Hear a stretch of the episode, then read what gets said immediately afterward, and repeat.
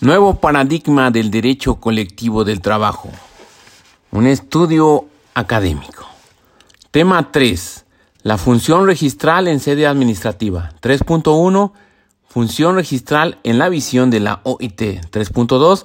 Fundamento constitucional de la función registral en México. 3.3. Registro de las organizaciones de trabajadores y empleadores. 3.4. Principios en el registro de las organizaciones de trabajadores y empleadores. 3.5. Contenido del registro de las organizaciones de trabajadores y empleadores.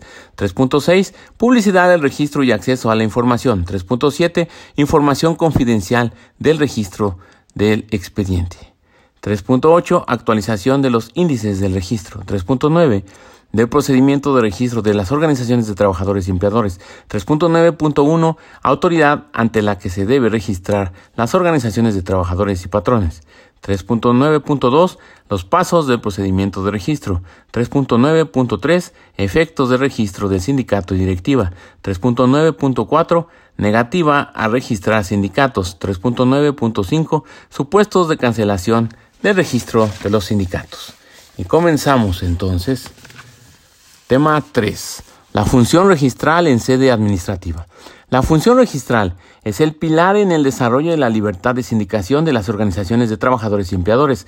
A lo largo de este tema se analizarán la función registral desde la visión de la OIT y la legislación vigente nacional, como se hizo en el desarrollo de los temas anteriores. A efecto de analizar a la función registral a la luz de la Organización Internacional del Trabajo, se recomendará, se recomendará nuevamente la lectura de algunas de las conclusiones y recomendaciones del Comité de Libertad Sindical, a fin de que se puedan eh, examinar las reflexiones que se han gestado en torno a la interpretación de este tema.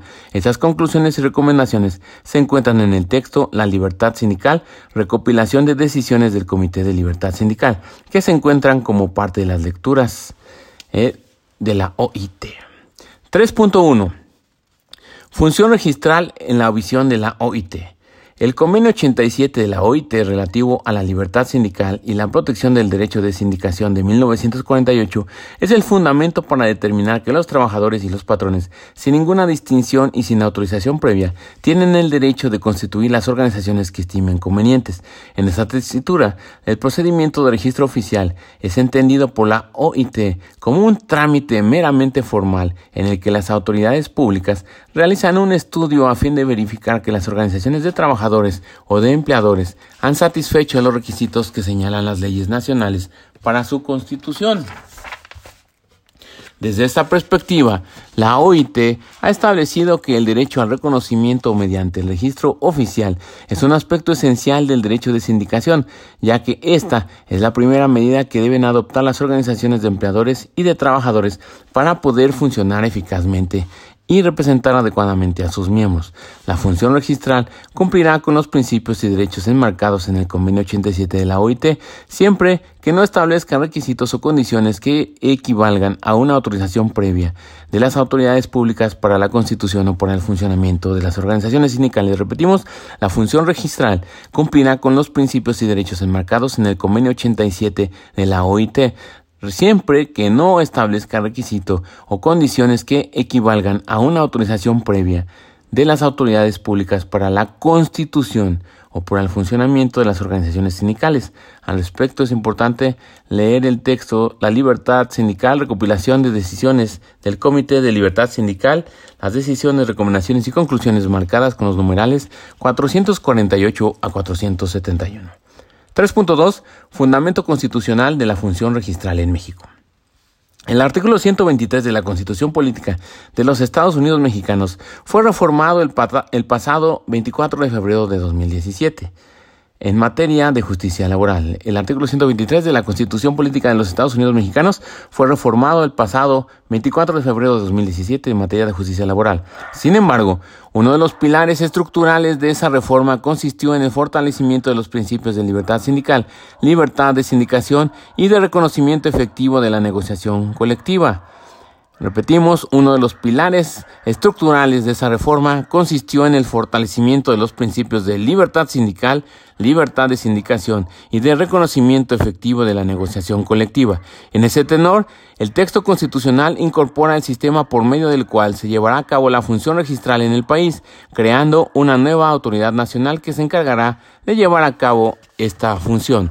La fracción 20 Párrafo cuarto del artículo 123, apartado A de la Constitución, establece lo siguiente. En el orden federal, la función conciliatoria estará a cargo de un organismo descentralizado. El organismo descentralizado le corresponderá además el registro de todos los contratos colectivos de trabajo y las organizaciones sindicales, así como todos los procesos administrativos relacionados. Repetimos, la fracción 20, párrafo cuarto del artículo 123, apartado A de la Constitución establece lo siguiente. En el orden federal, la función conciliatoria estará a cargo de un organismo descentralizado. Al organismo descentralizado le corresponderá además el registro de todos los contratos colectivos de trabajo y las organizaciones sindicales, así como todos los demás procesos administrativos relacionados.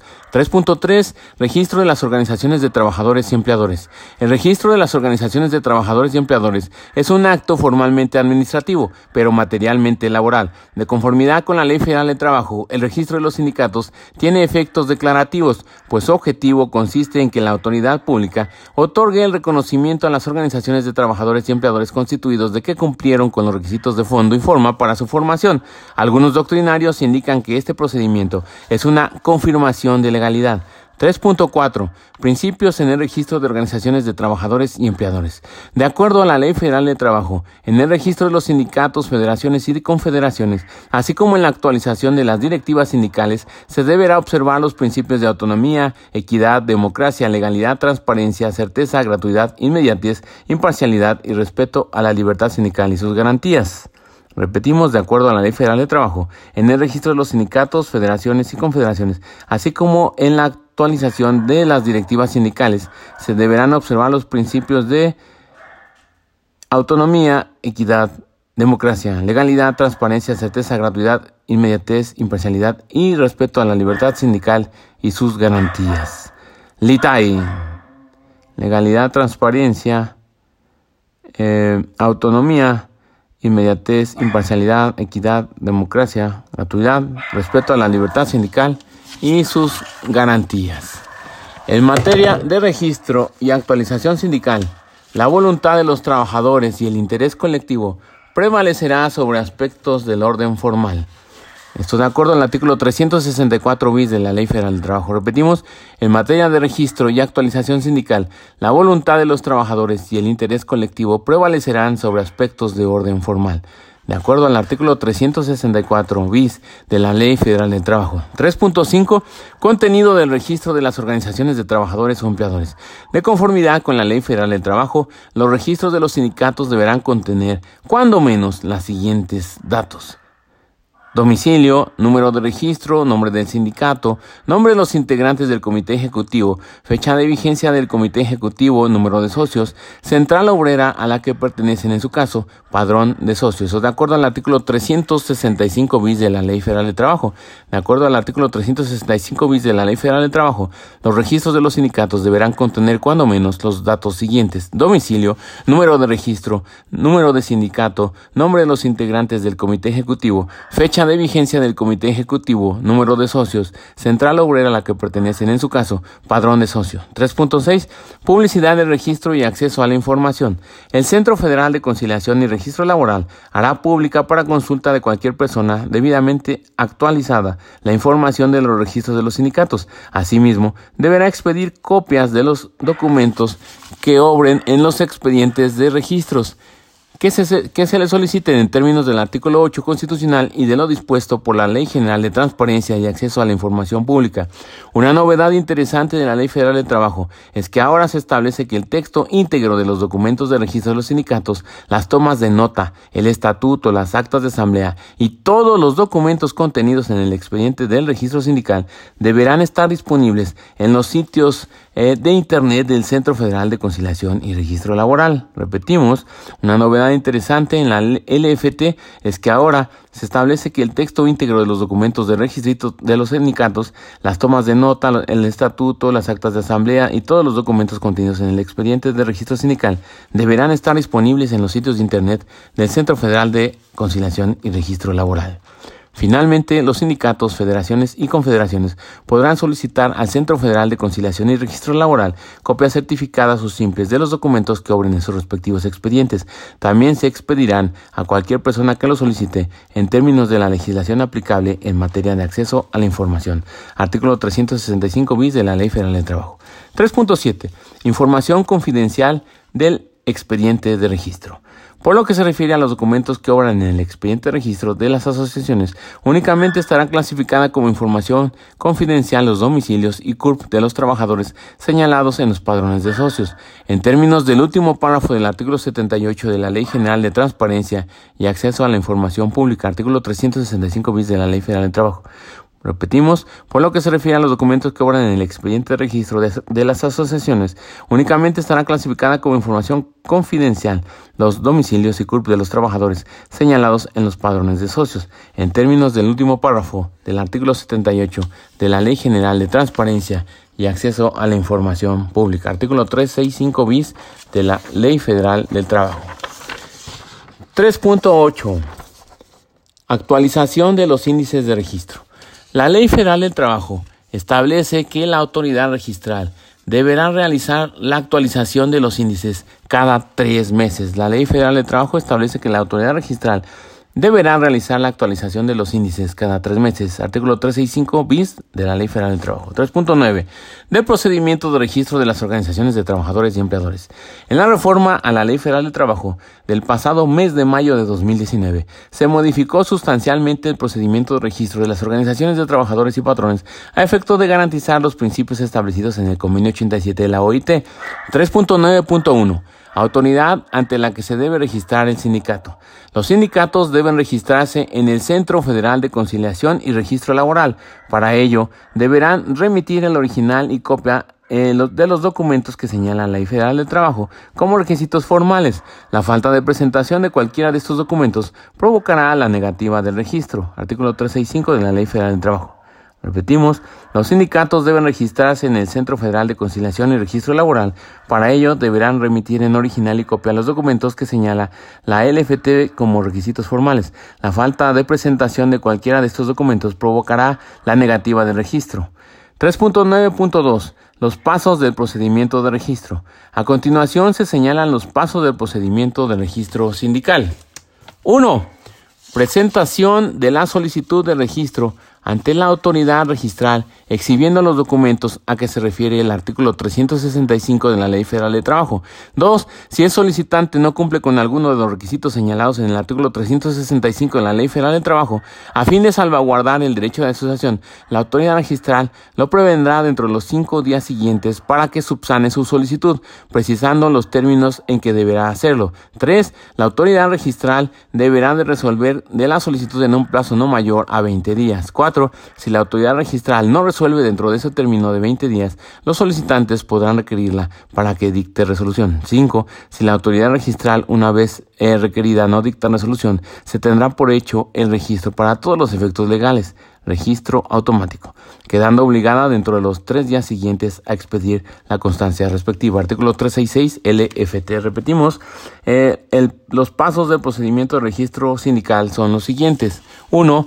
Presentación de la solicitud de registro ante autoridad registral, exhibiendo los documentos a que se refiere el artículo 365 de la Ley Federal de Trabajo. 2. Si el solicitante no cumple con alguno de los requisitos señalados en el artículo 365 de la Ley Federal de Trabajo, a fin de salvaguardar el derecho de asociación, la autoridad registral lo prevendrá dentro de los cinco días siguientes para que subsane su solicitud, precisando los términos en que deberá hacerlo. 3. La autoridad registral deberá de resolver de la solicitud en un plazo no mayor a 20 días. 4. Si la autoridad registral no resuelve dentro de ese término de 20 días, los solicitantes podrán requerirla para que dicte resolución. 5. Si la autoridad registral, una vez requerida, no dicta resolución, se tendrá por hecho el registro para todos los efectos legales, registro automático, quedando obligada dentro de los tres días siguientes a expedir la constancia respectiva. Artículo 366 LFT. 3.9.3. Efectos del registro del sindicato y directiva. El registro del sindicato y de su directiva, otorgado por el Centro Federal de Conciliación y Registro Laboral, produce efectos ante todas las autoridades. El registro del sindicato y de su directiva, otorgado por el Centro Federal de Conciliación y Registro Laboral, produce efectos ante todas las autoridades. Esto es de acuerdo al artículo 368 de la Ley Federal de Trabajo. 3.9.4. Negativa a registrar sindicatos. El artículo 366 de la LFT establece que el registro sindical únicamente podrá negarse en los siguientes casos. 1. Si el sindicato no se propone para el mejoramiento y defensa de sus respectivos intereses. 2. Si no se constituyó con el número de miembros mínimo, 20 trabajadores y 3 patrones en su caso. Y 3. Si no se exhiben los documentos a que se refiere el artículo 365. Satisfechos los requisitos que se establecen para el registro de los sindicatos, la autoridad registral no podrá negarlo. Artículo 366 de la LFT. 3.9.4 negativa a registrar sindicatos. El artículo 366 de la LFT establece que el registro sindical únicamente podrá negarse uno si el registro no se propone, si el sindicato, perdón, no se propone el mejoramiento, defensa de sus respectivos intereses. Si no se constituyó con el número de miembros mínimo, 20 trabajadores y 3 patrones y si no se exhiben los documentos a que se refiere el artículo 365. Entonces, esos son los supuestos de negatividad del registro sindical. Si no se propone para el estudio, mejoramiento y defensa de sus respectivos intereses, si no se constituyó con el número de miembros mínimo, 20 trabajadores y 3 patrones, y si no se exhiben los documentos a que se refiere el artículo 365. Satisfecho en los requisitos que se establecen para el registro de los sindicatos, la autoridad registral no podrá negarlo. Artículo 366 LFT con relación al registro de los sindicatos y los casos en que debe de negarse. 3.9.5 Supuestos de cancelación del registro de los sindicatos supuestos de cancelación del registro de los sindicatos. De conformidad con la LFT, el registro de los sindicatos, federaciones y confederaciones podrá cancelarse únicamente en los casos de disolución, cuyas causales se encuentran descritas en el artículo 379 de la LFT, por dejar de tener los requisitos legales, por incumplir con la finalidad u objeto. La LFT establece que se considerará que un sindicato incumple con su objeto o finalidad cuando sus dirigentes, apoderados o representantes legales incurran en actos de extorsión en contra de los patrones, exigiéndoles un pago en dinero o en especie para desistir de un emplazamiento a huelga o abstenerse de iniciar o continuar un reclamo de titularidad de contrato colectivo de trabajo. Los tribunales resolverán acerca de la cancelación de su registro.